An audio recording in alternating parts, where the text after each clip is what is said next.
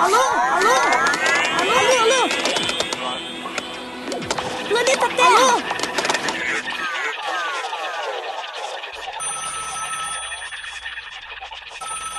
Alô, alô, seja muito bem-vinda. Começa agora mais um episódio do podcast Alô Ciência. Eu sou o Arnone. Eu sou o Caramelo. Eu sou o Marx. Eu sou o Gollum. E eu sou o Lucas Andrade. E hoje Eu conosco, sou a Camila Beraldo. Ah, caralho. hoje temos a presença da Camila que está gravando com a gente de um lugar tanto quanto distante, não é mesmo, Camila? Isso. Poucas Fala da onde? Poucas palavras. Eu tô falando de Falmouth, no sul da Inglaterra. Cornwall. Mas o que, que você foi fazer aí, Si? Ah, tá, pra falar isso também. Eu vim fazer uma parte do. eu vim fazer uma parte do meu mestrado aqui. Então eu vim em outubro, vou ficar até abril, totalizando seis meses pra fazer um outro experimento e analisar os meus dados aqui. E é isso. Logo menos eu estou de volta. Muito bom, então. Com essa tentativa de gravar Cirrose à distância, a gente também pode tentar começar a gravar outras pessoas à distância, né? A gente queria sair um pouco desse nicho do Biologia USP aqui, gravar pessoas com pessoas de outros estados, até mesmo de outros países, quem sabe. Então é bom a gente fazer o nosso primeiro teste aqui. Pode ser que o áudio da Camila fique um pouco baixo em alguns momentos, mas a gente vai se acertando aqui, não é mesmo? Deem seus feedbacks pra ver se ficou bom, agradável de ouvir e tal. Nos comprometeu muito o áudio. Então, beleza. Ah, hoje, o nosso episódio, então, vamos falar um pouco de ensino de evolução, vamos falar um pouco de, talvez, escola sem partido, criacionismo, mestrado do nosso querido Marx aqui. Então, hoje o episódio promete ser... Polêmico. Polêmico.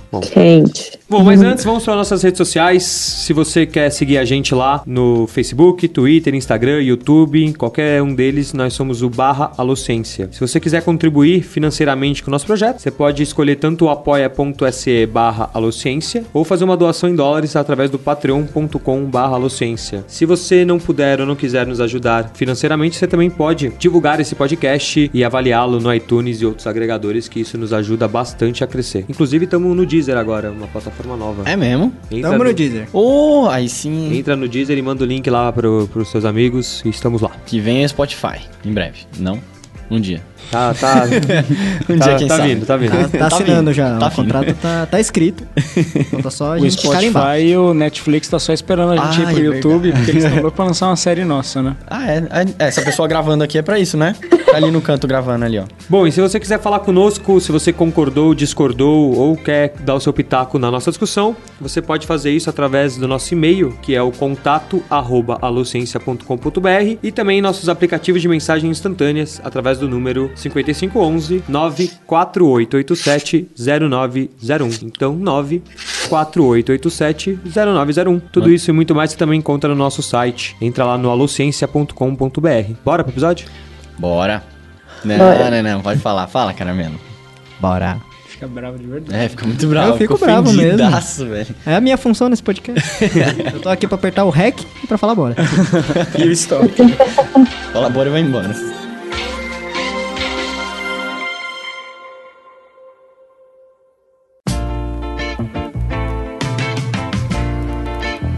Para falar sobre esse episódio, então, a gente ficou em dúvida se a gente falaria sobre ensino de evolução, sobre criacionismo. A gente ficou aqui um pouco tentando trabalhar sobre qual seria o foco desse episódio, não é mesmo? Muito. Eu acho que eu vou ficar bem tentado a ficar puxando bastante pro meu mestrado, porque foi basicamente isso que eu estudei, mas a gente tem chance de expandir bastante a discussão. O ensino de evolução, na verdade, o tema evolução é o tema central da biologia. Então, se você. Não só da biologia, né? Ela mudou a forma como fazemos ciência, a forma como a gente entende o mundo. E, infelizmente, ainda tem um certo. Qual a palavra que eu posso usar? Resistência. Tem uma certa resistência por partes mais Conservadora. conservadoras e religiosas da sociedade que ainda colocam em xeque esse, o ensino de evolução. Mas vamos começar discutindo um pouco mais sobre isso, então, Max. Você quer começar a falar sobre Pode sobre ser, mestrado? eu só queria. Bom, acho que pensando desde o começo, antes de entrar nas polêmicas com o ensino de evolução ou a evolução mesmo, eu acho que seria legal falar um pouco do como que surgiu a ideia do meu trabalho. Quando surgiu a ideia do mestrado, eu queria ir para alguma polêmica para eu satisfazer esse anseio por discussão que eu tenho. Então eu escolhi o ensino de evolução porque é um lugar que infelizmente a polêmica ainda existe, muitas vezes em torno de de discussões que já deveriam ter sido superadas. Então, acho que a primeira parte que eu queria contar um pouco é como que essa ideia surge e o que, que eu pretendia fazer no começo e por que, que não deu certo, por que, que a pesquisa foi virando outra coisa. E aí o legal disso, por que, que eu vou gastar um tempo com isso? Porque acho que é interessante a gente perceber como que surge uma pergunta científica e como que ela vai se tornando outras coisas, ou mesmo pensando na metodologia que a gente usa, ela vai se tornando coisas diferentes do que a gente pensou inicialmente, e ainda assim você tem a construção de um debate novo, de resultados e etc. No começo, na verdade, eu queria fazer uma verificação de livro didático, tanto no Brasil quanto importar livros didáticos de países diferentes e fazer eventualmente até algum estudo de caso, entrevista com o professor, acompanhamento de sequência didática e entrevista com o estudante. Só que aí, como vocês puderam ver, esse mestrado deveria ter durado uns 10 anos para fazer tudo isso, seria inviável. Então eu fui cortando coisas. Primeira coisa que eu fui cortando é analisar livro didático, porque eu consegui livros de tipo uns três países diferentes. Eu consegui material da Arábia Saudita, de Israel e da Holanda. Embora fosse muito legal, eu achei que ainda faltava muito em diversidade, porque dentro de um único país ainda tem uma série de livros diferentes que eles usavam e etc. E aí pensando, eu fui mais para a questão de entrevistar professores. Fora o trabalho pra ler tudo isso, né? Tem que, É. tem que levar isso em conta. Às vezes a gente é Exatamente. muito megalomaníaco pra fazer nosso projeto e não leva em consideração o tempo necessário pra isso, né? Exatamente. E aí, quando a gente entrou com a ideia de entrevistar professores, eu desconsiderei uma outra dificuldade, que seria as escolas abrirem para eu entrevistar seus professores, e principalmente pensando num tema que é polêmico, né? E ainda mais porque eu queria trabalhar com escolas que tivessem alguma confissão religiosa. Então, quando eu apresentava o trabalho para as escolas, elas falavam: não, você não vai entrar, porque a desculpa era porque eu não fui ex-aluno. Mas, de fato, para que, que a escola vai pegar um mestrando da USP que quer eventualmente levar algum tipo de polêmica? Não era minha intenção com a escola, mas a escola interpretava dessa forma, né? Nossa, então teve essa resistência ainda por cima. Gigantesca. Acho que das, sei lá, de umas 15 escolas que eu entrei em contato, eu consegui entrevistar um professor no primeiro momento, que foi a escola que eu estudei. Nossa. Todas as outras eh, foi não na cara Eles viraram quando falaram, você não é... Ih, caramba. Você é Não, tem escola que não deixou nem eu chegar na secretaria. Falou assim, não, mas eu queria fazer uma entrevista. Não, não pode. Então, e é assim, isso isso? foi a regra geral.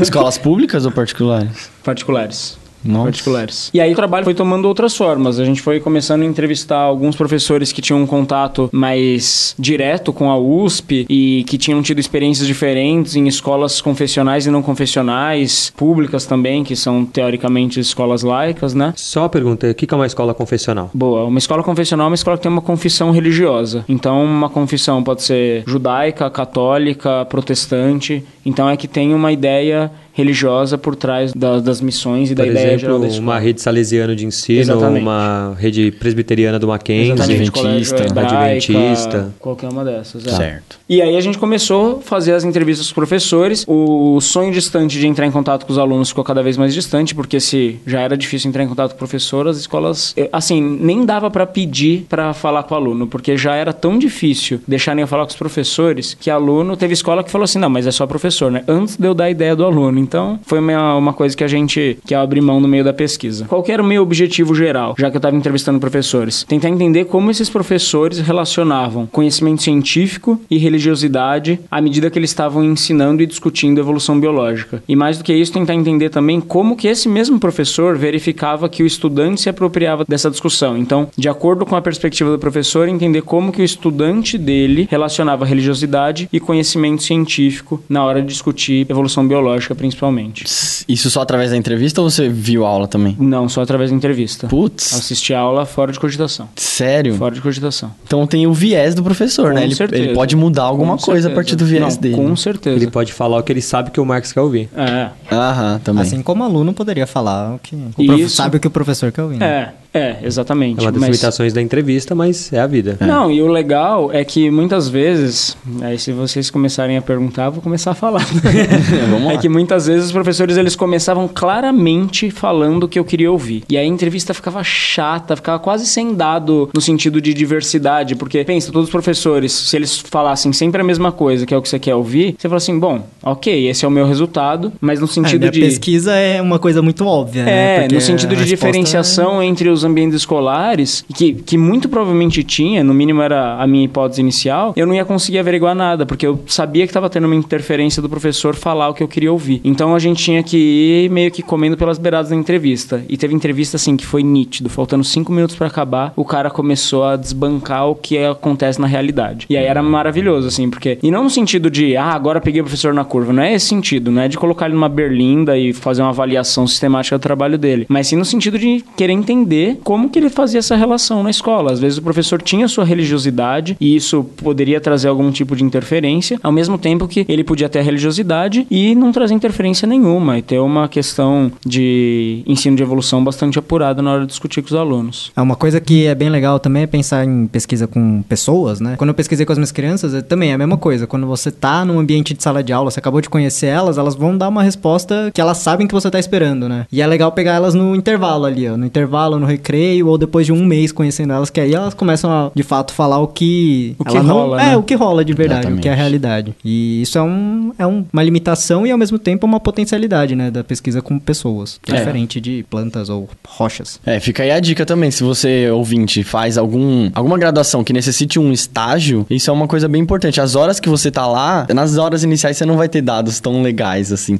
Mais pra frente, quando você pega a confiança tanto do professor quanto dos alunos, você tem dados bem legais, assim, pra sua pesquisa, pra o que você tá investigando lá. Uma coisa que é legal da gente falar também é que talvez alguma uma parte dos ouvintes esteja se perguntando, pô, mas como é que a gente tem um teste científico pensando num dado que tem influência do entrevistado, possivelmente influência do entrevistador, porque vocês pararem pra pensar, o jeito de eu fazer uma pergunta, o próprio tom de voz que eu uso, pode acabar influenciando a forma como a pessoa vai responder. Ainda mais pensando num tema polêmico como um, um possível embate entre evolução e criacionismo. Mas é aí que a gente tem primeiro, ser bastante preciso nos dados e ter o máximo de descrição possível do ambiente, bastante clareza das suas crenças pessoais, tanto crença no sentido de conhecimento científico quanto crença religiosa, e do professor, como que esse professor se descreve na sua vida. E aí, como que a gente vai trabalhar esses dados. Quanto mais apurado for o seu trabalho descritivo, maior riqueza você tem. E isso é um embate que a pesquisa qualitativa, que é esse tipo de pesquisa que eu estou descrevendo, acaba tendo com a chamada hard science. Porque a gente não tem um dado no preto no branco. A gente tem um dado que, na verdade, do meu ponto de vista, a gente acaba assumindo uma coisa que nos torna, em alguns momentos, mais poderoso do que a pesquisa hard science. Porque a gente ad- admite que existe influência do entrevistado, do entrevistador, do pesquisador e do pesquisado. E, assim, na hard science isso é mais difícil, mas muitas vezes as pessoas acham que a ciência é neutra e que quem tá fazendo indifere, mas que na verdade não. O que que você tá querendo dizer com pesquisa hard science? Isso. Boa. É, pesquisa basicamente pensando em dado mais laboratorial, entre muitas aspas. Mas, por exemplo, uma coisa mais diretamente ligada à microbiologia, zoologia. É. Eu acho que é, aqui, no caso, é só uma diferenciação de dado, da natureza do dado. Isso. Dado qualitativo e dado quantitativo, não necessariamente a área que ele tá ligado. Isso. Ah, eu tenho uma, um contraponto, vai. Também é a forma que você a- analisa esse dado. É, né? exato. Porque Exatamente. o dado, você, além de ter as questões qualitativas e quantitativas, você pode analisar de uma maneira mais objetiva, ou seja, você assume que toda a informação que você precisa para sua pesquisa está no objeto, ou seja, não está em você e sim no, nos seus dados. Uhum. Ou de uma maneira mais subjetiva, que aí você coloca uma interpretação. Exato. Que- e aí que entra né, a questão da pesquisa com educação, porque você sempre tem um referencial teórico, né? Você sempre entra com alguma coisa para interpretar seus dados. E aí eles chamam isso de interacionismo. Isso. Eu tenho Tante. construcionismo, desculpa, construcionismo. Uma coisa que é importante também, só pra pegar o que o Caramelo e a Camila falaram, é que essa subjetividade que existe na pesquisa qualitativa, ela não é um subjetivismo vazio de significado. Não é que o pesquisador saiu achando uma série de coisas. Pelo contrário, acho que a gente tem um, tem um rigor bastante preciso pra entender como que essa subjetividade tá permeando a pesquisa o tempo inteiro. Inclusive, o Max citou que ele fez entrevistas. Tem até pesquisas que pesquisam como se fazer uma entrevista. Sim, Às vezes, ah, qual termo usar, ou então a ordem de fazer as perguntas. Então, tem todo um trabalho sobre isso. Não é tipo, da minha cabeça eu tiro três perguntas agora e Sim. levo lá. É bem difícil, deve ser bem difícil mesmo. As pessoas que fazem pesquisa eleitoral estudam isso, né? Uhum. O jeito como você per- pergunta. é. Boa. É, então, basicamente, a gente pode falar que a diferença da hard science é aquela ciência que eu posso botar no Excel, assim, e fazer um- uma média, um desvio padrão em cima dele, assim. Você até pode fazer com discursos, né? Com discursos daria pra fazer uma Você quantificação dessa maneira. e bora. É, chama análise textual discursiva isso. Entendi, Você mas eu tô- pega, divide em Que blocos. foi a que eu usei, inclusive. É. Eu tô que é o que eu pegando- uso também. Tô pegando o extremo da coisa, né? Quando você se refere a hard science, é a isso que você quer dizer. É, isso. Entendi. Mas acho que a Camila colocou de uma forma até é, mais clara, pensando na natureza do dado. É isso que a gente está Tá. diferenciando a hard science da pesquisa. É que na verdade é bem isso. A pesquisa quantitativa e a qualitativa. E nada impede também que essas duas pesquisas elas estejam no mesmo cenário, Certo. né? É, só fazendo um adendo, eu acho que, por exemplo, outros tipos de pesquisa que envolvem dados quantitativos, eles também têm uma subjetividade do pesquisador. Com certeza. Isso sim. Só que é bem menos do que numa entrevista, mas ainda tem uma subjetividade o resultado da pesquisa depende da interpretação daquele que está fazendo o trabalho. Com certeza. Legal. E eu só acho que essa discussão toda dá um episódio sobre pesquisa quantitativa e qualitativa. Desculpa pela minha introdução de 25 minutos, galera. Anota aí que é um bom tema. Bom, mas voltando pro seu mestrado, então. Isso. Então, aí, é, esse era o meu objetivo central. Então, verificar como que se dá essa relação entre religiosidade e conhecimento científico, tanto pelo professor quanto pelo aluno, lembrando que dentro da perspectiva do professor. Basicamente, então, você queria saber se o professor tinha interferência na religião que ele tinha, do modo como ele ensinava evolução, por exemplo? É, na verdade, a minha ideia inicial era, era até um pouco menos, na verdade. A minha, se eu for pensar numa hipótese que eu elaborei inicialmente, eu achava que o contexto da escola seria o ponto que influenciaria mais como se daria o ensino de evolução. Então, eu achei que Uma ameaça. Bancários vão fazer greve em todo o país na segunda-feira, galera. Olha, importante isso. É, então, gente. A gente deixa aqui os, os negócios ligados, tudo. Mas é pra gravar assim, tá, gente? Então, perdoa aí. A minha ideia inicial, a minha hipótese inicial, vamos dizer assim, era que o contexto da escola seria um fator de maior influência na forma como se daria o ensino de evolução. E, e, consequentemente, na forma como o aluno trabalharia essa relação entre ciência e crença religiosa. Eu achei que teria uma diferença discrepante entre uma escola laica e uma escola judaica para uma católica para uma protestante. E no fim das contas, a gente foi percebendo no decorrer das entrevistas e na própria descrição das escolas que a gente conseguiu, não só pela própria descrição do professor, mas também pela entrevista com outros trabalhadores da escola, ainda que de uma forma informal, mas também trazer algum tipo de dado, ou por informações no próprio site da escola, plano político pedagógico, missão, etc., que a gente encontra com alguma facilidade das escolas. E o que, que você achou? O que, que eu achei de resultado? Então, aí eu vou só descrever um pouquinho da metodologia para ficar mais claro quando eu estiver falando do resultado. Quando a gente foi fazendo as entrevistas com os professores, a gente tinha uma ideia inicial de como eles fariam essa relação entre religiosidade e ciência. Quais eram essas categorias iniciais que a gente pretendia encaixar mais ou menos os professores entrevistados? Um, o professor que colocasse religiosidade e ciência como coisas completamente incompatíveis e escolhesse uma em detrimento da outra. Esse era o primeiro tipo. Então, basicamente, falando assim de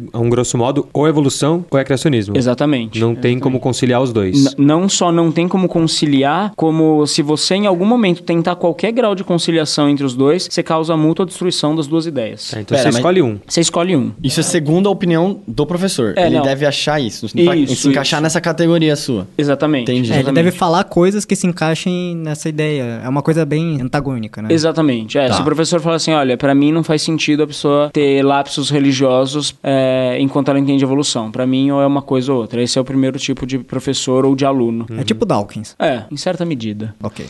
Aí tem uma segunda categoria que seria: existe religiosidade, existe ciência, são coisas completamente diferentes, são coisas de raízes epistemológicas completamente diferentes, de modo que faz sentido a pessoa ter uma religiosidade e faz sentido ainda assim a pessoa fazer uso de conhecimento científico. Ela pode ir na igreja dela, fazer a oração dela e ainda assim compreender a evolução. E ela pode entender como que está descrito na Bíblia a questão do criacionismo e ainda assim utilizar-se do conhecimento científico no momento que for necessário. É, é como se fosse uma, entre milhões de aspas, um trânsito entre as duas possibilidades. Mas essa pessoa, por exemplo, poderia, tipo, olhar pra um trecho da Bíblia, sei lá, e tentar interpretar aquilo cientificamente? Não, de jeito nenhum. Aí já é outra Não. categoria. Porque Exatamente. depende do contexto que ela tá fazendo, né? O uso dessa, desses saberes. Exatamente. Tipo, numa, numa prova, dificilmente essa pessoa colocaria que Deus fe- criou a Terra em sete dias, embora no domingo, na missa, ela acredite nisso. Basicamente, ela ligaria e desligaria a chavinha. Li- É, a, a grosso modo é, funcionaria mais ou ou menos dessa forma. Mas ela consegue conviver com as duas ideias sem causar discrepâncias gigantescas para ela. E aí a terceira possibilidade de ideia inicial, essas eram as ideias iniciais de categoria que a gente tinha em mente que apareceriam nas entrevistas. A terceira era uma ideia onde ocorre uma integração total, formando uma nova ideia de conhecimento, onde religião e ciência estariam unidas em prol de um desenvolvimento de conhecimento comum e etc. Essa ideia ela é muito proposta por religiosos que tentam adentrar o tempo inteiro o universo acadêmico. E ela se propõe exatamente a fazer uma interdisciplinaridade entre as duas. Ela não separa em nenhum momento religiosidade de ciência. Ela coloca o tempo inteiro as duas juntas, como se as duas tivessem basicamente uma mesma raiz de perguntas e possibilidade de resposta, como se elas pudessem ser trabalhadas sob uma mesma perspectiva de ferramental. Design inteligente. Terra plana. É, Que terra plana?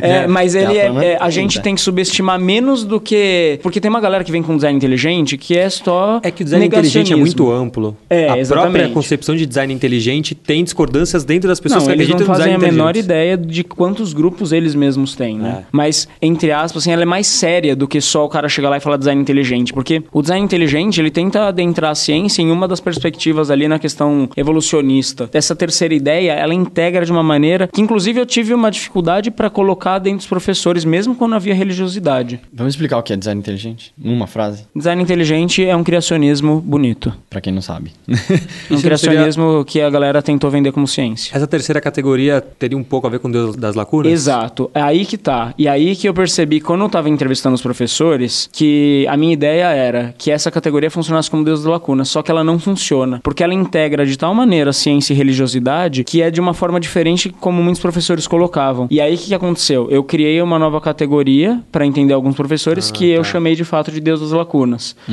Porque o que, que aconteceu com esses professores que eu entendi que eles se colocavam como categoria do Deus das lacunas? Eles compreendiam conhecimento científico e se utilizavam do conhecimento científico até onde o conhecimento científico propôs e conseguiu respostas. Aonde o conhecimento científico não atingiu ou por alguma razão o professor desconhece, ele responde com Deus. Que é exatamente de onde vem o nome Deus das lacunas. Exatamente. Onde tem uma lacuna, eu coloco Deus. Exatamente. A Uau. ciência não sabe o porquê que isso aqui acontece, então é Deus que está Então é fazendo. Deus, exatamente. Mas quando a ciência descobrir, passa, deixa de ser Deus e passa a ser Nossa, ciência. Exatamente, exatamente. Genial. Você criou isso? Não, não. Isso na verdade o Dawkins já descreve. Eu não sei se a ideia foi Deus dele de Lacunas fato. é antiga essa É, uma ideia. ideia mais antiga. Legal. Mas eu usei como uma nomenclatura para descrever essa. Uma quarta tipo. Categoria. É. Legal. E aí, uma das questões que surge é, mas isso não é exatamente a mesma coisa que integrar a fé ao conhecimento científico? E aí entra um pouco da, de como eu interpretava os meus dados. Para mim, os professores que faziam isso, eles não estavam colocando as coisas no mesmo lugar. Eles separavam religiosidade de ciência. E a religiosidade deles servia exatamente para cobrir os buracos que eventualmente a ciência deixava. Religiosidade e ciência entravam na mesma coisa, só que em momentos diferentes, né? No- Exatamente. quando eles se complementam, são duas coisas separadas, que você pode interpretar o mesmo fenômeno de duas maneiras a depender do seu contexto, né? Exato. Acho que é tipo isso. Que doido.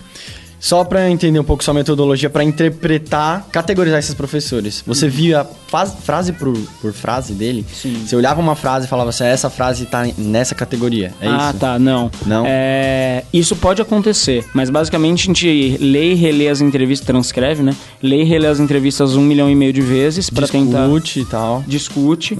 E aí, algumas frases a gente separa porque são frases que têm elementos importantes pro, pro resultado da pesquisa. Tá. Essas frases eu vou tentar entender em que categoria elas colocaria. E depois, olhando o contexto geral dessas frases, eu tento entender em qual ca- categoria o professor e o seu respectivo estudante se colocariam. Se colocariam não, né? Eu colocaria, né? Porque sou eu que tá... Eles não... ti- Ah, uma coisa importante. Eles não tiveram em momento nenhum conhecimento de que categoria eu usava. Eles falavam livremente o que eles queriam. Legal.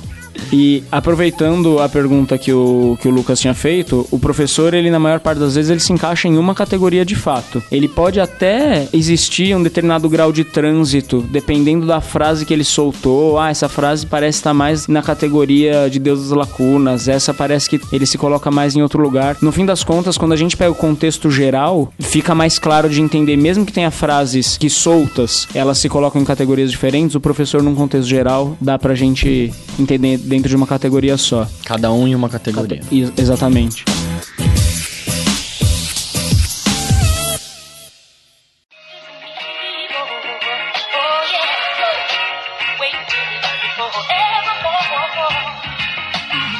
Então, beleza. Então, primeiro você foi lá nas escolas, entrevistou o professor, entrevistou o aluno, transcreveu. Entrevistei só professor. Ah, foi mal. Ei, não Aluno prestou não pode. atenção no, na introdução. Aluninho não pode. Então você foi nas escolas, entrevistou o professor, transcreveu o que eles falaram, viu o que eles falaram e falou: ah, beleza, você tá nessa categoria, você tá nessa categoria e categorizou eles. Exatamente. E o que, que você E aí- achou então? Conclusões, né? Vamos pros finalmente. Com dó de dar o spoiler final. Mas só uma outra coisa, não sei se você chegou a mencionar, você pegou diferentes confessionalidades. Ah, Você lembra quais são? Sim, sim. Tá. É, escolas laicas, católicas, judaica e protestante. Tá. Você Bom. buscou outras, mas não tem aqui em São Paulo, né? Na verdade, tem uma escola islâmica que não deixou entrar também. E aí, a minha ideia inicial era, dependendo do contexto, vai mudar a forma como o professor ensina evolução. E no fim das contas, o que eu percebi é. É, as escolas não influenciavam o professor a ponto dele ter que mudar de fato o seu discurso para ensinar evolução, mesmo se a escola fosse laica ou se a escola fosse confessional. Na verdade, o que acabava mudando o discurso do professor era a sua própria confissão religiosa. Então não importa se ele trabalha numa escola protestante. Tipo, a escola não mete o bedelho no jeito que ele vai ensinar a evolução. Não, claro que assim, isso também é, é o discurso do professor. Se o professor começar a ter ideias ou colocar ideias de uma forma extremamente material, renegando qualquer coisa relacionada ao conhecimento religioso, provavelmente isso geraria algum tipo de problema, só que eu não, não verifiquei isso. Tá. Então, o que, que ficou bastante marcado? Alguns professores, eles se colocavam bastante na categoria que se utilizava das duas formas de conhecimento, dependendo do momento onde o aluno ou, seu, ou aluna estaria inserido. E aí seus alunos entendiam mais ou menos dessa forma também, eles se colocavam dentro de, de contextos diferentes. Em nenhum momento professores colocaram como algo incompatível os dois conhecimentos. Em nenhum momento também eu verifiquei professores que colocavam uma integração sistemática dos dois conhecimentos com uma mesma raiz. Mas eu verifiquei que em alguns casos tinham professores que se demarcavam mais pela categoria de Deus das lacunas. E isso pra mim foi um problema grande, porque quando você coloca a categoria de Deus das lacunas, ela na verdade, ela traz um problema de concepção de natureza da ciência. E esse pra mim é o resultado mais importante do meu mestrado, que muitas vezes o professor independentemente da religiosidade, claro que isso geraria outros trabalhos, será que é, é mais fácil um professor ter problemas de natureza da ciência quando ele é muito religioso? Isso é outra pergunta. Mas qual que é o dado importante? Às vezes o professor tem um problema de concepção de natureza da ciência quando ele coloca, por exemplo, que uma coisa não respondida pela ciência é passível de resposta pela sua religiosidade. Porque a ciência não, não funciona assim. O que eu não sei, eu atribuo à religião. A ciência funciona. O que eu não sei, eu não sei. Eu sou ignorante nessa questão. E tudo bem, ah, mas eu acho que foi Deus que criou antes do Big Bang, etc e tal. Mas você pode até ter essa ideia na sua questão, na sua vivência religiosa, porque na, na, sua vivência científica, o máximo que você pode chegar é nós não sabemos. Então, quando um professor começa a responder, e aí eu fui pro Big Bang como um exemplo mais extremo também, porque às vezes o professor ele não tinha conhecimento de alguma questão e aí ele respondia com religiosidade. E não é nem que a ciência não respondeu, era só uma questão de desconhecimento às vezes. E aí ele respondia com religiosidade e para mim o mais problemático é o aluno fica com uma concepção de ciência que é equivocada. Então, daí a necessidade da gente trabalhar com os professores concepção de ciência e mostrar como o conhecimento científico é formulado de fato. Porque se o professor chega sem entender como o conhecimento científico é produzido, a chance dele distorcer isso na sala de aula e formar 200, 300 pessoas que não entendem ciência, entendem ciência só como algo enciclopédico e um monte de fatos para você Decorar. para você decorar e citar é gigantesca. É, daí a importância da nossa divulgação científica. Exatamente. E por que, que a gente está explicando como que o Marx fez essa pesquisa? Porque a gente precisa falar como é feito todo tipo de pesquisa. Qual é o trabalho do cientista por trás disso, dessas afirmações, né? Exatamente. Então, no fundo, no fundo, a religiosidade aí foi só um indicador que os professores não compreendem natureza da ciência, esses grupos de professores. É. Tipo, religio- religiosidade foi, sei lá, uma, uma forma de você identificar isso, né? Exatamente. Uma coisa que seria interessante de pesquisar seria: os professores ateus têm mais facilidade em compreender a natureza da ciência? Isso é uma pergunta que uma professora da banca fez. O que, que eu achava? E assim, não é uma pergunta de fácil resposta, né? Os meus dados diriam que sim. Os professores que se colocavam como ateus, primeiro que eles não negaram a fé que eventualmente aparecia entre seus alunos, eles, boa parte das vezes, eles deixavam livre trânsito entre os dois conhecimentos. Mas algumas vezes os professores que se colocavam como religiosos, eles cometiam esses problemas de concepção de ciência. E aí levaria a outras questões, assim, poderia fazer um doutorado em cima dessas questões, mas por enquanto de férias. Nossa, Pô, mas eu fiquei Nossa, fiquei bolado com essa afirmação, porque, pô. É, e é, e é complicado. E é, e é por isso que a gente bate no episódio de hoje pensando em como foi produzido o trabalho, mas todo episódio, pensando até quando a gente colocou Decifrando a Terra, que a gente chamou a Bia, a Bia ficou preocupada em falar evidências do como a gente sabe o que a gente sabe, que evidências levam a crer que o Big Bang foi desse jeito e não de outro. Porque as pessoas, elas precisam entender que a ciência, ela não tira o determinado conhecimento, a ideia da cartola. Ela tira de algum lugar. E é isso que vai diferenciar um conhecimento do outro. E é aí também que tá toda a beleza da ciência. Primeiro, em assumir o que a gente não sabe. E talvez não saiba nunca. E segundo, que a gente vai trabalhando com pistas. A gente tem um trabalho de investigador, no fim das contas. Só que é investigador da- do mundo. Eu tenho muito medo do que isso pode gerar, cara. Tipo, é claro, é um dado, é, achei ótimo, muito bem concluído.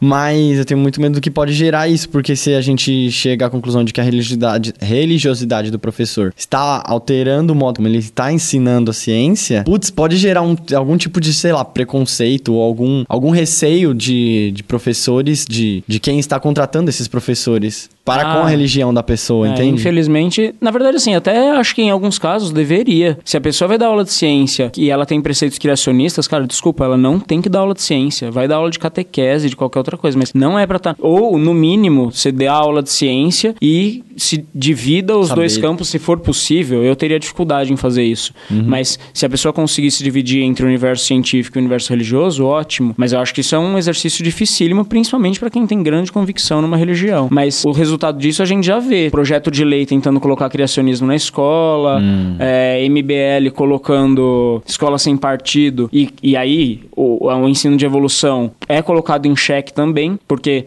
se você não pode questionar um elemento de que tem algum, alguma cunha de religiosidade, o ensino de evolução, para alguns religiosos, ele coloca a, re- a religião em risco. E, cara, o dia que os religiosos perceberem que entender evolução não coloca a religião em risco, acabam uma treta que é desnecessária. Tem a sua religiosidade, só que entenda ciência. E aí, se você conviver com a sua religiosidade bem entendendo ciência, ótimo. Só que as pessoas, muitas vezes, elas não conseguem fazer isso e vira uma, uma briga de foice no escuro. Aqui eu só tenho um adendo, Marx. Eu concordo muito com o que você falou e achei muito legal. Mas, por exemplo, quando se trata de políticas públicas, em levar criacionismo para a escola ou proibir o ensino de evolução nas escolas públicas, eu acho que aí não tem que depender apenas de políticos, porque eles não têm conhecimento científico. Aí bate no pé dos cientistas e irem para a área política Exatamente. e sair um pouco da área de pesquisa. Não, não sair necessariamente, mas abrir o campo, entendeu? E agir socialmente. Concordo. Real. Total Nossa. acordo com o adendo. Muito, muito. Até arrepiei. É mesmo porque o que tem acontecido é justamente o contrário, né? As bancadas religiosas são sim muito fortes na política e elas sim fazem grande pressão para que tenha ensino ah, religioso dentro da área de ciências. O que a gente tá falando nesse episódio não é que ah, não pode ter religião. O que a gente tá, quer mostrar nesse episódio é que dentro do ensino formal, ou na verdade até do ensino não formal, mas quando você vai falar sobre ciência, não cabe falar sobre coisas que não são científicas, no caso, por exemplo, do criacionismo, como o Marx falou. Se você quer ter sua religião, quer fazer suas coisas, ótimo, tem o seu espaço lá para você fazer, tem um momento para fazer. Agora, dentro de uma sala de aula pública, ou não só pública, particular, dentro de uma aula de ciências, não é o momento para isso, né? É, uma coisa que eu quero falar também é que é, a gente está falando isso no ponto de vista nosso das ciências naturais, né? Por exemplo, se você for um historiador e está falando Ah, sobre ciências justo. sociais, você pode falar sobre, sei lá, história das Ah, religiões. obviamente, sim, Obviamente, né? É só para não ofender a galera das humanas É, que... claro, claro. Porque religião também é um tema muito pesquisado. O pessoal do, do Gizcast pesquisa a história das religiões e eu acho isso bem legal. A gente não é contrário às pessoas estudarem a importância da religião, a parte é, social, a parte histórica e como ela mudou a sociedade. A religião foi muito importante na nossa sociedade. A gente não tem discordância disso. O problema é que a religião quer entrar numa área onde ela não deve estar, que é o ensino de ciências. No caso, a gente falando aqui como a gente está todo mundo entre biólogos, então a gente fica geralmente mais tentado a falar da área de biologia. Mas, como o Caramelo lembrou, tem outras áreas. Mas o que a gente está falando é ah, o ensino de criacionismo dentro da, da, da biologia, no meu modo de ver, não cabe numa escola. Eu vou extrapolar. E eu acho que o ensino de criacionismo, na verdade, galera, assim, quando eu falei que é uma polemizar com intelectualidade logo no começo do episódio, eu acho que o criacionismo, como o Dawkins fala, muitas vezes ele funciona assim como uma afronta à intelectualidade. Porque o criacionismo, a hora que ele for entendido como um mito da criação, pra mim não tem mais problema nenhum. Não tem mais. Tem aí tem o valor religioso no sentido histórico, social e até da perspectiva de ciências sociais. Agora, enquanto ele for entendido como uma verdade nesse mundo de pós-verdade que a gente vivencia, onde cada um que tem a sua crença é, pode colocar a sua crença para cima dos dados do que a gente já descobriu, não tem condição. O criacionismo ele tem que ser mais do que nunca entendido como um mito. E, e é uma discussão que assim a gente não vai negar religiosidade e a religiosidade não, não tem arma para combater ciência, porque são coisas distintas. Então acho que É.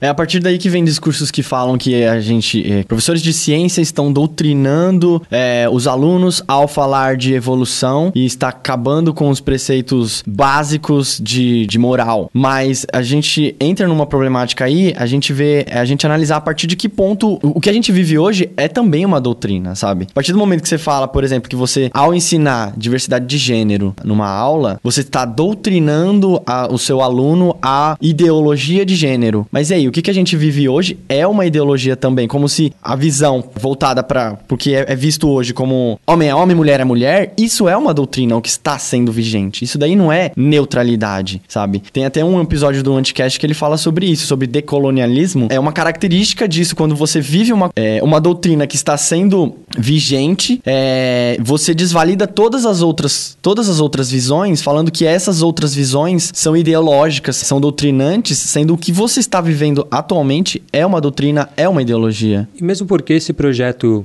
Escola Sem Partido, esse projeto de lei, quer colocar o ensino de criacionismo, ele não quer colocar o ensino de criacionismo qualquer, assim, ele quer colocar o ensino de criacionismo cristão, ele quer Exatamente. colocar o ensino que... a ideologia dele, ele quer colocar Aham. o que ele acredita, Exatamente. entendeu? Isso é uma ideologia também, sabe? É esse modo de ver. É. Ma- Mas, tem uma coisa que eu queria pontuar. Duas coisas, na verdade. Primeiro, ensino de criacionismo não é o outro lado da moeda do ensino de evolução. Ensino de criacionismo é ensino de um mito. Coisa que, desculpa, a gente, não existe evidência nenhuma. Por mais que o criacionismo possa se travestir de design inteligente ou de qualquer pesquisadorzinho que se diz cientista e na verdade não é. Segunda coisa, desculpa quem vai se frustrar, mas existem coisas que são verdades e existem coisas que não são. Ah, mas a pós-verdade, todo mundo tem sua verdade. Não, não é, não é assim que funciona. É como o que o Lucas colocou. Existe uma diversidade sexual no sentido de gênero e que é difícil de entender às vezes porque a gente viveu sob uma ideologia É. muito operante durante muito tempo. Mas é fato, é fato, e isso não tem. Ah, mas eu sou contra o fato. Desculpa, não adianta você ser contra o fato.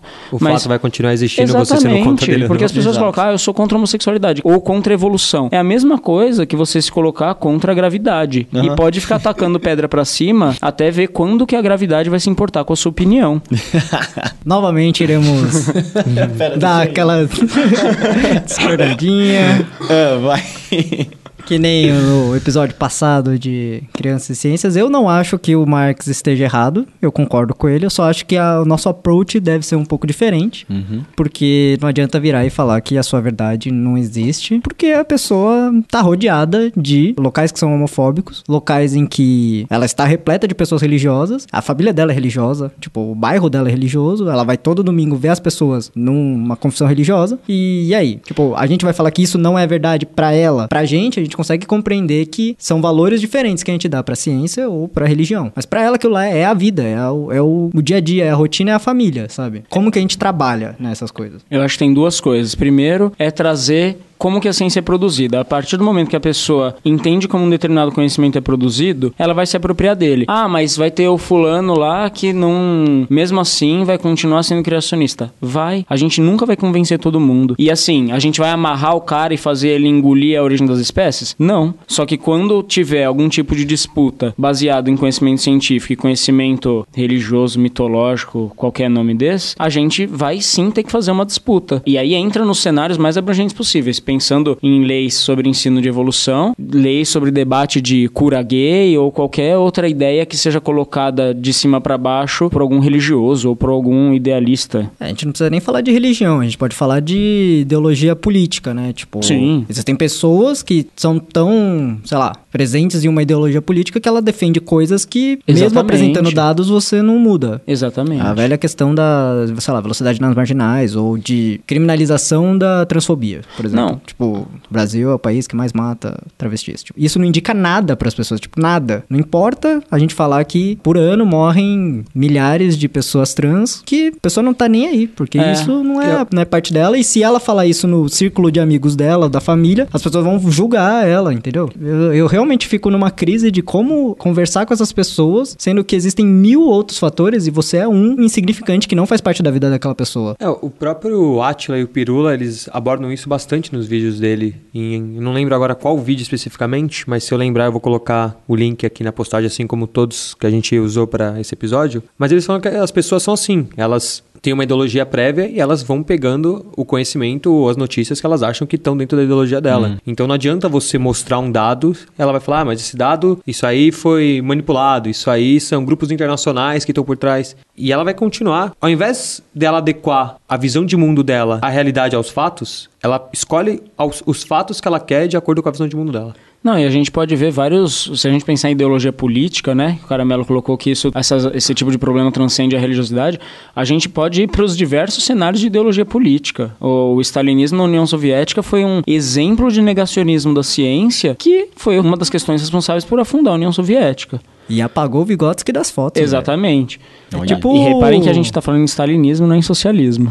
São coisas diferentes. Pensando no, no quanto a União Soviética se desenvolveu em agricultura, em, e- desculpa, em tecnologia, bom, em agricultura também, pensando em, em questões genéticas, os Estados Unidos despontou por quê? Porque a União Soviética estava tentando fazer exatamente isso que o Arnone falou, adequar os fatos à sua visão e não colocar os dados de fato a serviço da produção de conhecimento. Mas eu acho que a grande questão é: o meu problema com esse discurso estar em aulas de ciência é realmente qual o espaço que a gente vai falar sobre isso. E, tipo, eu posso falar que uma, uma ideologia é verdade pra alguém, uma vez que ela está rodeada dessa ideologia. De fato, ela existe, isso, eu não posso falar que isso não é verdade pra ela, mas isso precisa estar dentro da aula de ciências, entendeu? Não, mas eu acho que tem coisas que não são verdade, ponto final. Não tem embasamento em cima de fatos, é isso. É, é tipo Sim. isso. Acho que o, o criacionismo, por mais que as pessoas ficariam imensamente felizes se ele tivesse sido verdade material, ele não é. E acabou. Porque a gente não tem evidência nenhuma. Ah, mas ela acredita, então pra ela é verdade? Desculpa, ela acredita, mas não passou a ser verdade. Pode ser um negócio que ela acredita. E assim, a gente, cada um acredita no que quiser. Perguntar um negócio, você teve dados também de professores que negavam a ciência e ensinavam algo, tipo, claramente criacionista, assim? Tão diretamente, não. Não? Não, tão diretamente, não. É tudo mais velado. É, mais velado, é. Os professores, inclusive os mais religiosos, eles até se colocavam, não, eu sou cientista, eu não posso negar o conhecimento científico, mas tem coisa que a ciência não explica. Então era sempre mais ou menos esse... Nessa outra categoria você criou depois. É, meu Deus. é. Mas É interessante, né? Porque esse conflito entre ciência e religião, pra pessoa, ela não, ela não interfere no conteúdo que ela vai dar, né? Pra ela ensinou a evolução pros Sim. alunos. Mas, de certa forma, menos, assim, aparente, acaba, acaba sendo transmitido também pros alunos, né? Que é o, a base ali, que é a, a natureza da ciência em si. Exato. Você falou bastante de o que é pós-verdade, mas o que, que é pós-verdade pra galera saber aí? Pós-verdade é basicamente a ideia de que uma crença pessoal pode sobrejulgar um fato ou um dado evidente. Por exemplo, pensando, acho que a religião acaba sendo um, um campo bastante fértil para pós-verdades, né? Ou mesmo pensando nessa galera que defende que existe uma ideologia de gênero e tal. Acho que é isso. O que tem muito ah, atualmente, é, e a gente vive num país democrático, é aquele velho discurso das pessoas assim: ah, mas todo mundo tem direito na crença que quiser, todo mundo é livre pra ter qualquer pensamento. Então, dentro do nosso território, segundo a nossa Constituição, as pessoas são livres pra acreditar que Deus fez ela a imagem e semelhança, se elas quiserem. O que a gente tá discutindo aqui e o que a gente bate na pós-verdade é exatamente isso. Tudo bem, você quer acreditar que Deus te fez a imagem e semelhança há 10 mil anos atrás? Legal. Mas você não pode pautar políticas públicas, você não pode querer ensinar isso numa escola, numa aula de ciências. Eu tenho discordância com essas pessoas, sim, mas Muitos. mas pela nossa Constituição, pelo país que a gente vive, a gente tem que respeitar todas as crenças das pessoas. E só um último ponto em relação àquela fala que o Caramelo trouxe há alguns minutos já, de tipo, tem gente que a gente não vai conseguir chegar. E é verdade. Tem gente que a gente não vai chegar nunca por falhas dos cientistas, como a Camila falou. E tem gente, cara, que vai estar do outro lado sempre. Acho que é, é um pouco isso também. Só um comentário que o o, Ani falou, não poderia nem ter Deus. O que, que tá escrito na nota mesmo de real? É Deus é amor? Deus seja louvado. Deus seja louvado, gente. Olha que absurdo.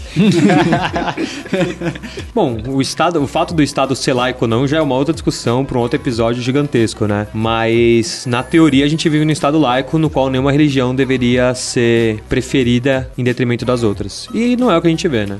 Assim como todo esse projeto, a gente vive num país onde grande parte dele é cristão, então muitas pessoas acabam tentando colocar a religião cristã acima das demais, tanto em projeto de lei quanto na bancada religiosa, enfim.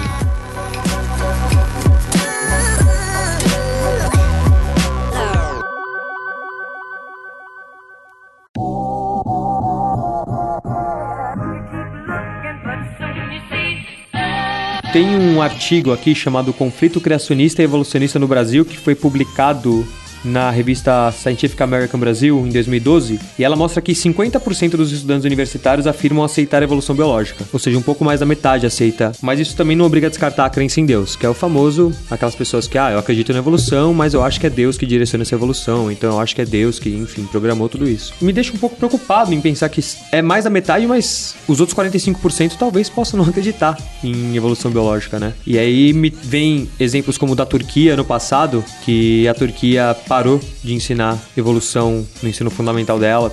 Algumas regiões dos Estados Unidos não ensinam evolução, então não acho que aqui no Brasil a gente está ameaçado de parar de ensinar evolução tão breve assim, mas é de se pensar, né? É, eu fico pensando se isso é uma. Por conta da, da evolução, ela acabar esbarrando em muitos preceitos religiosos, ou se estamos falhando é, em alguma metodologia e não estamos sendo claros em como que ocorre a, a evolução. É de fato, é uma coisa muito complexa. Você precisa passar por alguns conceitos para explicar evolução.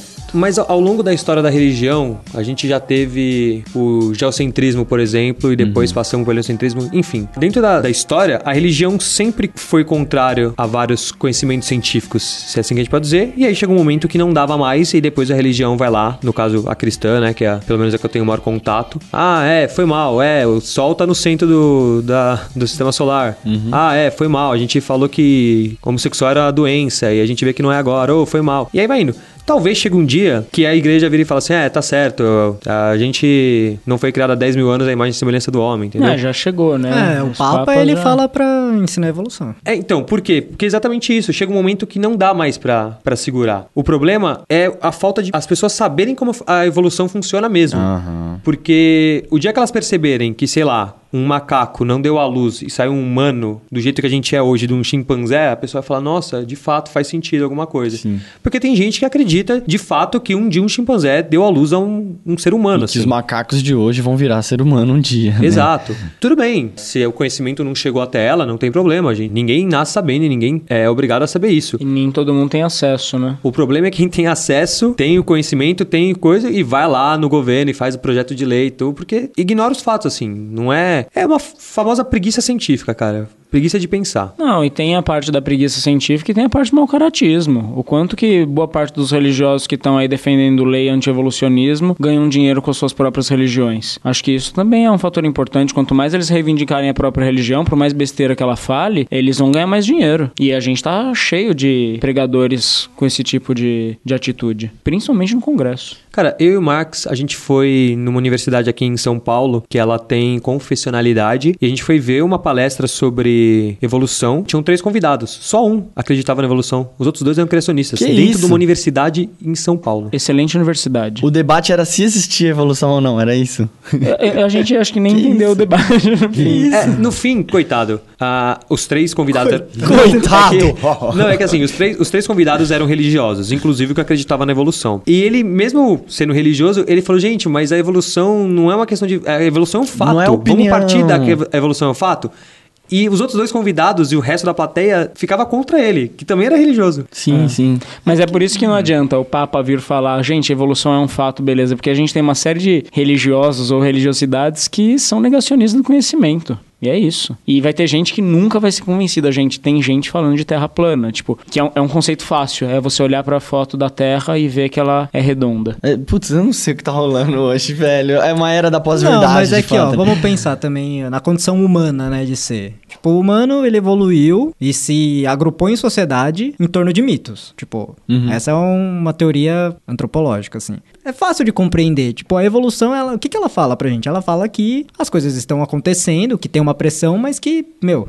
Queridão, soltou e foi, foi, foi indo. Basicamente- Aconteceu. É tipo, a evolução fala assim, aconteceu. Basicamente, a evolução fala que as coisas mudam ao longo do tempo. Isso. E, cara, e a gente consegue ver isso. A gente consegue ver isso em populações que se reproduzem muito rápido. Sei lá, É, por exemplo, em bactéria. bactérias, até em pequenos invertebrados. cara. A gente Sim. consegue ver isso. Aham.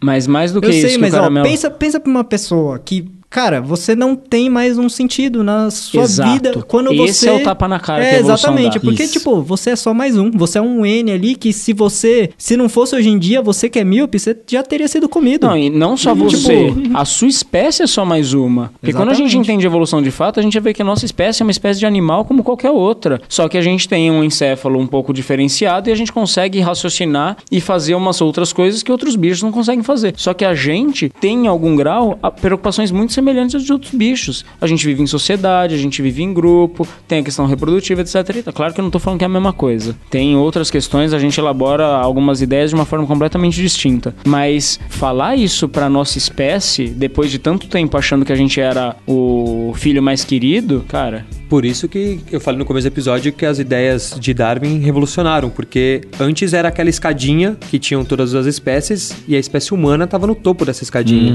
E aí você percebeu que não existe escada nenhuma, que a gente é apenas mais uma no meio de todo mundo. É por isso que o heliocentrismo foi também um grande impacto. É, só de você falar, ei, o planeta Terra não é o centro do universo, deve ter doído pras pessoas. Não, e parafraseando o Sagan, né? Ele fala da astronomia, mas a evolução acaba sendo também um exercício gigantesco de humildade. E tá na hora a gente assumir essa humildade.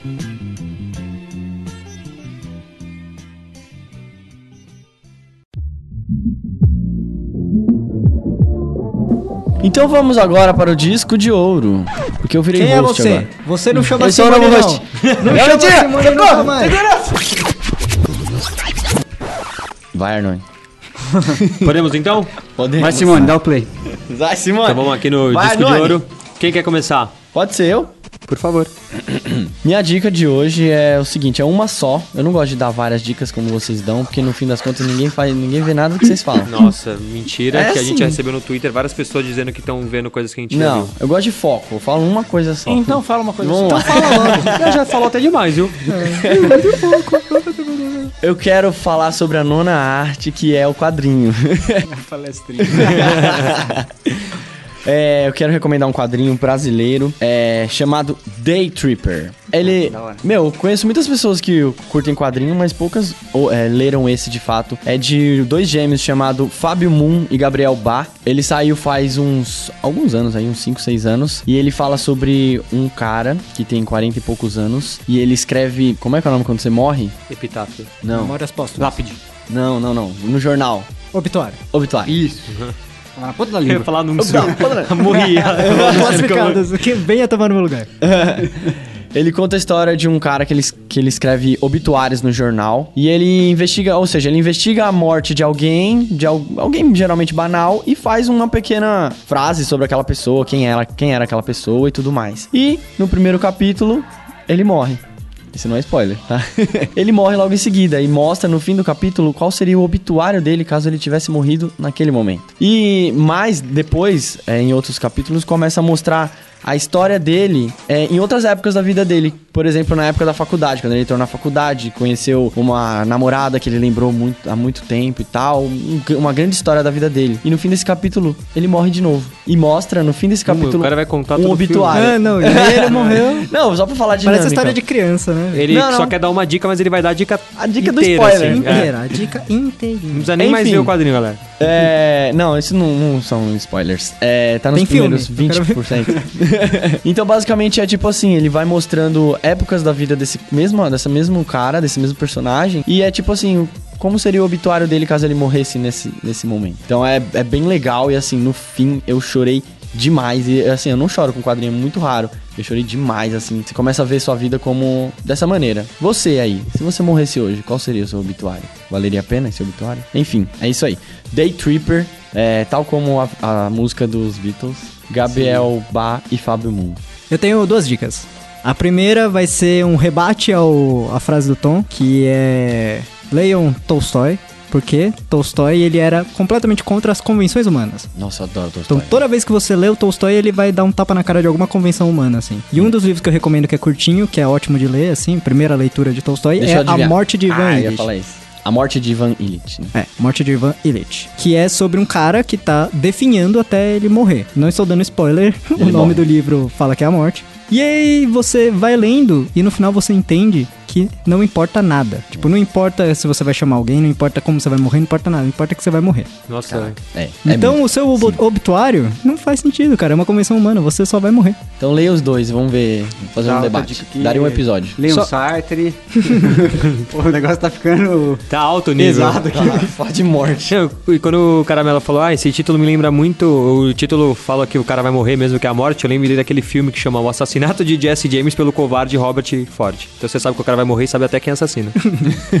no título. E o segundo é mais próximo com a discussão que a gente teve aqui sobre um pouco de pós-verdade, mas nem tanto. É mais pensando em questões da. sei lá, que a vida não tem um sentido e que você não é tão especial assim. Tem um podcast que chama Não Obstante. Que ele é uma filial do Anticast, é um tipo um podcast irmão, assim, filho. E é o, número- o episódio número 2 que chama Do Imaginário ao Trágico, que é com o professor Rogério de Almeida aqui da Faculdade de Educação. E ele estuda filosofia trágica colocando isso na educação. Então o que é a filosofia trágica? É a filosofia do Nietzsche, que basicamente fala que as coisas não fazem sentido. Tipo, a- o sentido que a gente atribui às coisas pouco importa porque as coisas não têm sentido. E no final você. A mesma coisa, você vai chegar e. É mais fácil aceitar que a vida não tem sentido, ou você fica aí tentando atribuir sentidos e quando chegar no final você vai entender que ela não tem sentido mesmo.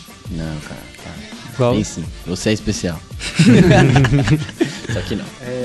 Minha dica 1. Um, eu tava vendo, antes de vir pra cá no celular, tava lendo o Reddit, e aí tinha um- uma pergunta lá. Um cara tava perguntando se no hemisfério, no hemisfério norte a concentração de CO2 aumentava no inverno porque as folhas das árvores elas caíam.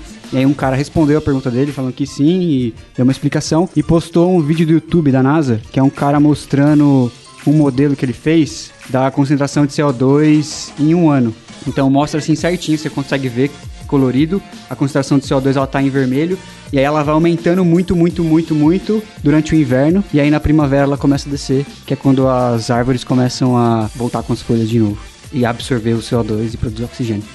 Muito doido. É muito legal esse vídeo. E esse vídeo é uma prova concreta que a Terra é plana, porque ele Que? tá filmado em 2D. Você pode ver, ninguém conseguiria filmar a Terra assim. Ah, é. A NASA, tá? É esse vídeo é da NASA, então a NASA falou que. É, então por isso. E a outra é assistam filmes do Oscar. Nossa, matou todos que todo mundo ia falar aqui. Assista os Se filmes, mano. Todos, todos eles. Já era. Risca. A, a risca Camila na tá dando risada, mas ela mutou o microfone dela. Ai, é, eu ri aqui. Então dá risada de novo. Então, Camila, aproveita, Nossa. Que autêntica essa risada. Camila, aproveita que você desmutou seu microfone e dá sua dica aí. Tá, a minha dica é no canal TED Ed. Na verdade, eu não sabia que existia, eu só conheci o TED Talks. Mas o TED Ed é muito legal, são cinco minutinhos de vídeo e eles falam de todos os assuntos possíveis. E são animações bem bacanas. Desde coisas de biologia até história, psicologia, vai abranger todas as áreas. Inclusive, É você pode legal. criar lições, né, enquanto professor, como o TED Ed. Sim, exatamente. Você entra no site ed.ted.com, já tá lá Create a Lesson, para você criar uma lição e publicar como se fosse um vídeo de- pro TED. É muito bacana. Top. Bom, eu vou dar duas. Eu ia colocar o Deus no Delírio também, mas eu acho que eu já falei em algum outro episódio. Eu tenho um primeiro vídeo que é... que foi? Não, que você deu no primeiro episódio dando delírio. Não, eu dei o Cosmo. Ah, tá. Tem um vídeo que é uma convenção, um debate, não sei exatamente como chamar, mas tem alguns cientistas participando, dentre eles o Dawkins, o Neil deGrasse e o Bill Nye. E o vídeo inteiro, não vou colocar o link do vídeo todo, mas ele tem mais de duas horas de duração. E eu vou colocar um ponto específico que eu aqui- achei aqui já editado no YouTube, que ele tá sob o título Cinismo, Ceticismo e a Opinião dos Outros. Assistam, tem momentos. Assim, tem uma parte da fala do Dawkins que acho que resume uma parte da nossa, do nosso debate sobre pós-verdade. E o outro link que eu vou colocar nas minhas dicas culturais é um debate que o Mário Depina fez sobre evolução com um criacionista de alguma universidade que eu sinceramente não me lembro. Não é da Unicamp porque da Unicamp é famosa por ter essas barbaridades essas. Mas é um debate muito bom pela TV Sesc. Embora eu não acho que a gente tenha que ficar o tempo inteiro debatendo com essa galera, eu acho que esse debate, o Mário ele traz muitas coisas que boa parte dos biólogos eles têm que ter como argumento até para se lançar na discussão de fato. Ele é um excelente professor, né? Ah, ele é maravilhoso. Bom, eu vou encerrar com as dicas. A primeira vai ser um filme que, na verdade, eu não assisti, então eu vou dar uma dica de um filme que eu não assisti, Então não vale. que chama O Vento Será Tua Herança, que é o caso de um professor que foi condenado por ensinar a evolução nos Estados Unidos. Então vale. É, já, já deram essa dica, né? É, mas reiterando, reiterando. reiterando, reiterando que o, o tema vale. O Tá no tema Netflix? Tá no Netflix. Legal. Tá. Tá? Ah, então eu achei hoje. Massa. Deixa eu botar na minha lista aqui. Pelo menos tava. Já, já que estamos na Netflix, se- depois que você assistiu O Vento Será Tua Herança, vá pra uma outra série que chama A Casa de Papel, que tá nessa hype alta aí, Muito todo boa. mundo assistindo, e aí uma pessoa que eu confio muito no gosto assistiu e falou, assista que vale a pena. Aí eu assisti, eu assisti os três episódios em dois dias. Eu assisti Então- em três. Foi ótimo. Incrível. É Assim, verdade. a série tem seus pontos ruins, tem seu- seus pontos novelescos, mas tudo bem, porque é uma... Pontos fortes. Pontos fortes. Pontos fortes. a trama, eu gostei muito da trama. Parece um crossover de V de Vingança e Amelie Poulain o tempo todo. Boa. Já sei um ponto forte. Um ponto forte é o seguinte: é, não é spoiler, porque, eu- mas ao contrário do Lucas, eu vou falar um pouco do começo. Eu Basicamente, falei, não foi spoiler. a Casa de Papel é um grupo de pessoas que vão assaltar a Casa de Papel da Espanha. E o que eu gostei é que em 15 minutos de episódio, eles já estão dentro da Casa de Papel. Eles já estão dentro da Isso, Casa eu tava esperando que ia ficar meses planejando É, pra Exato. chegar. e começa já eles arregaçando. Porque é no ótimo. começo do episódio o cara fala, a gente vai planejar esse assalto durante cinco meses. Aí eu falei, puta, vai demorar, os caras vão entrar no meses. episódio número 58. Não, no primeiro episódio, em 15 minutos, eles já estão lá dentro. Isso. Então isso é um ponto muito positivo. E, cara, as personagens são muito bem desenvolvidas, eu adorei Isso. elas, cara. Todas as Nossa. personagens são muito legais. Eu É. achei que foi uma mistura de Prison Break com Lost com Death Note. Você falou três séries ruins. Nossa, para. Lost é vida. Por que eles precisam Eu... de tanto papel assim? O que que eles querem imprimir? é a Casa da Moeda. ah, eu sei. Eles assaltaram uma papelaria. É assim, A Calunga. Pontos fracos. Pontos fracos, eu tenho um ponto fraco pra essa série. é aquela... Não tem mais. né? É aquela série que tá naquela hype, então tem gente que vai odiar e tem gente que vai amar. Eu tô na parte que amei. É, e quem odiar tá errado, né? Pontos fracos. Não, tem seus pontos fracos a série, tem umas cenas aí que depois aqui fora eu posso até falar pra vocês que são, assim, forçadas demais, mas Não, mas eu acho que a geral- série toda podia ser resumida em seis episódios. isso é verdade.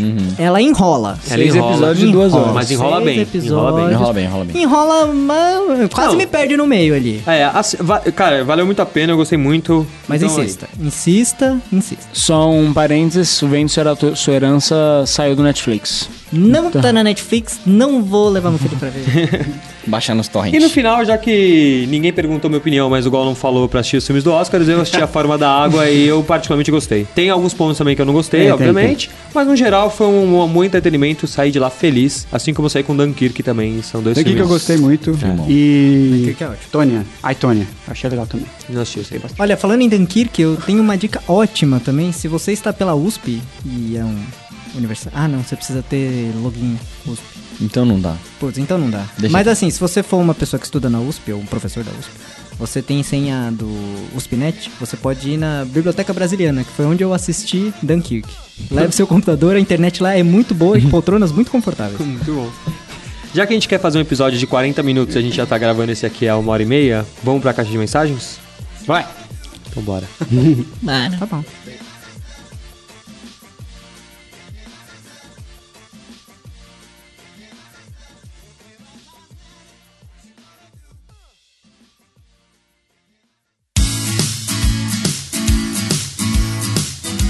Bom, vamos começar aqui na caixa de mensagens? Vamos. La caja de mensagens. A primeira mensagem que recebemos. La Casa de Metade. Eu achei muito bom. Pode mudar, vamos mudar. Vai carregar mensagens. Coloca aquela voz metálica do professor. A primeira mensagem a gente recebeu no nosso site, noluciência.com.br, e é do Lucas Conrado. E ele se refere ao nosso episódio passado, que foi de educação de crianças, brincando e aprendendo. E ele começa assim: Bom dia, amigos, tudo bem? Tudo. Tudo bem. Tudo bom. Bom, Adorei o episódio, pois ele aborda dois temas que eu amo: divulgação científica e lidar com crianças. Esse foi, inclusive, o tema do meu TCC, quando me formei em jornalismo no já longínquo ano de 2013. Como usar a divulgação científica para despertar o interesse de crianças pela ciência? Esse foi o tema do TCC dele. Meu ponto de vista foi o seguinte: muitas crianças não tiveram a sorte que eu tive de ter pais que despertassem o amor pela ciência. Portanto, a escola poderia ter esse papel se utilizando os materiais extracurriculares ou mesmo de atividades que fossem para além de livros e quadro negro. Aliás, vocês são paulistas, né? Então é lousa. É lousa, isso. É, de fato. Eu já ia perguntar o que que é quadro negro. A gente quase não usa a expressão quadro negro aqui. Até porque é verde, né? Até porque é verde. Não pode seguir. E digo mais, na escola que eu dou aula é branco, porque é aqueles de caneta. Continuando. Fazendo esse TCC, percebi que, ironicamente, a escola que estudei e que mais utilizou o método científico foi uma escola adventista. Olha que o nosso episódio abordou um pouco sobre isso. Boa. Nossa professora de ciências passou dois trabalhos que eu nunca esqueci. Em um, recolheríamos umas 50 folhas diferentes e usaríamos livros ou a internet que ainda engatinhava. O trabalho foi feito em 2001 e 2002 para pesquisar de que plantas elas eram, fazendo um relatório com descrição morfológica, nome científico, nome popular e etc. O outro trabalho foi deixar vasilhas com alimentos ao céu aberto no armário escuro. Então ele não estava mais ao céu aberto, né? Ele estava dentro do armário. Não, tem uma vírgula aí. Ah, Ao desculpa. céu aberto, num armário escuro e dentro da geladeira. Hum. Obrigado. Aí ele termina com assim: diariamente precisaríamos fazer um relatório descrevendo o que estava mudando nesses alimentos. Era fascinante e ia para além daquela chatice de decorar e responder o questionário. Realmente muito legal mesmo. Então, feliz por dois, dois pontos. Feliz que ele teve uma escola que incentivou ele a fazer isso. E segundo, que era uma escola adventista, o que mostra que, como Que a gente a discutiu escola- aqui, que de fato a escola pode ser um ambiente, né? mesmo ela sendo adventista, ela pode ser um ambiente onde a ciência é muito bem tratada. Então, Lucas, muito obrigado pelo seu contato, muito legal o seu TCC e vamos continuar aí trabalhando com essas crianças que elas são o futuro. Mentira, elas são o presente também. Não podemos esquecer que elas existem enquanto são crianças. E outros ouvintes, por favor, sintam-se à vontade de falar dos seus TCCs, iniciações científicas e mestrados, doutorados ou até Inclusive- vivências na sua escola também. Inclusive, esse episódio foi sobre isso. Exato. Show! E a gente também recebeu no Twitter uma mensagem da Daniele Takahashi. Ah, o episódio é show, mas sabe o que eu tô o tempo todo me perguntando? Como é que vocês fazem um episódio sobre criança sem uma mãe, um pai ou alguém que conviva onde verdadeiramente acontece a ciência que é na vida E fora da escola. e fora da escola? Acho que o, o objetivo do episódio era tratar do ensino de ciências dentro da sala de aula, né? ensino formal de ciências na escola. Eu Acho que por isso que a gente optou por trazer professoras. Mas acho que nada impede a gente um dia fazer sobre a vida da criança e trazer pais e fazer uma vivência fora da sala de aula. É, acho que fica aí uma lacuna pra ser respondida num próximo episódio. Um deus da lacuna. Só uma lacuna. É, inclusive tem trabalhos do meu grupo de pesquisa que estudam qual é a relação entre pais e mães quando levam crianças a museus, por exemplo. ah, legal. Isso é bem legal. É uma relação de gênero bem distinta. Tipo, o pai, em geral, ele conduz a criança mais pela exposição, dando explicações, né? Assume um ar de liderança. E a mãe, ela assume um ar de moleque não causa. Mas isso a gente pode trazer várias discussões. Tipo, a- quem vai ser julgado se a criança tiver com a bunda pra fora, sim, né? sim. Bebendo Nossa. água, se Nossa, mergulhando com os peixes. legal. Ah, muito legal nossa, mesmo, né? verdade. E enquanto isso, o pai tá lá, né? Bom, então vamos encerrar o episódio? Bora! Então, Camila, você que é a mais longe, quer dar o tchau em inglês pra gente agora? Em inglês! Muito bem. Bye. Nossa. Que? Ela Vai. mandou a voz do Google pra gente, é isso? Bye! Então é isso, pessoal. Até a próxima. Valeu. Muito obrigado. Falou! Vai. Valeu!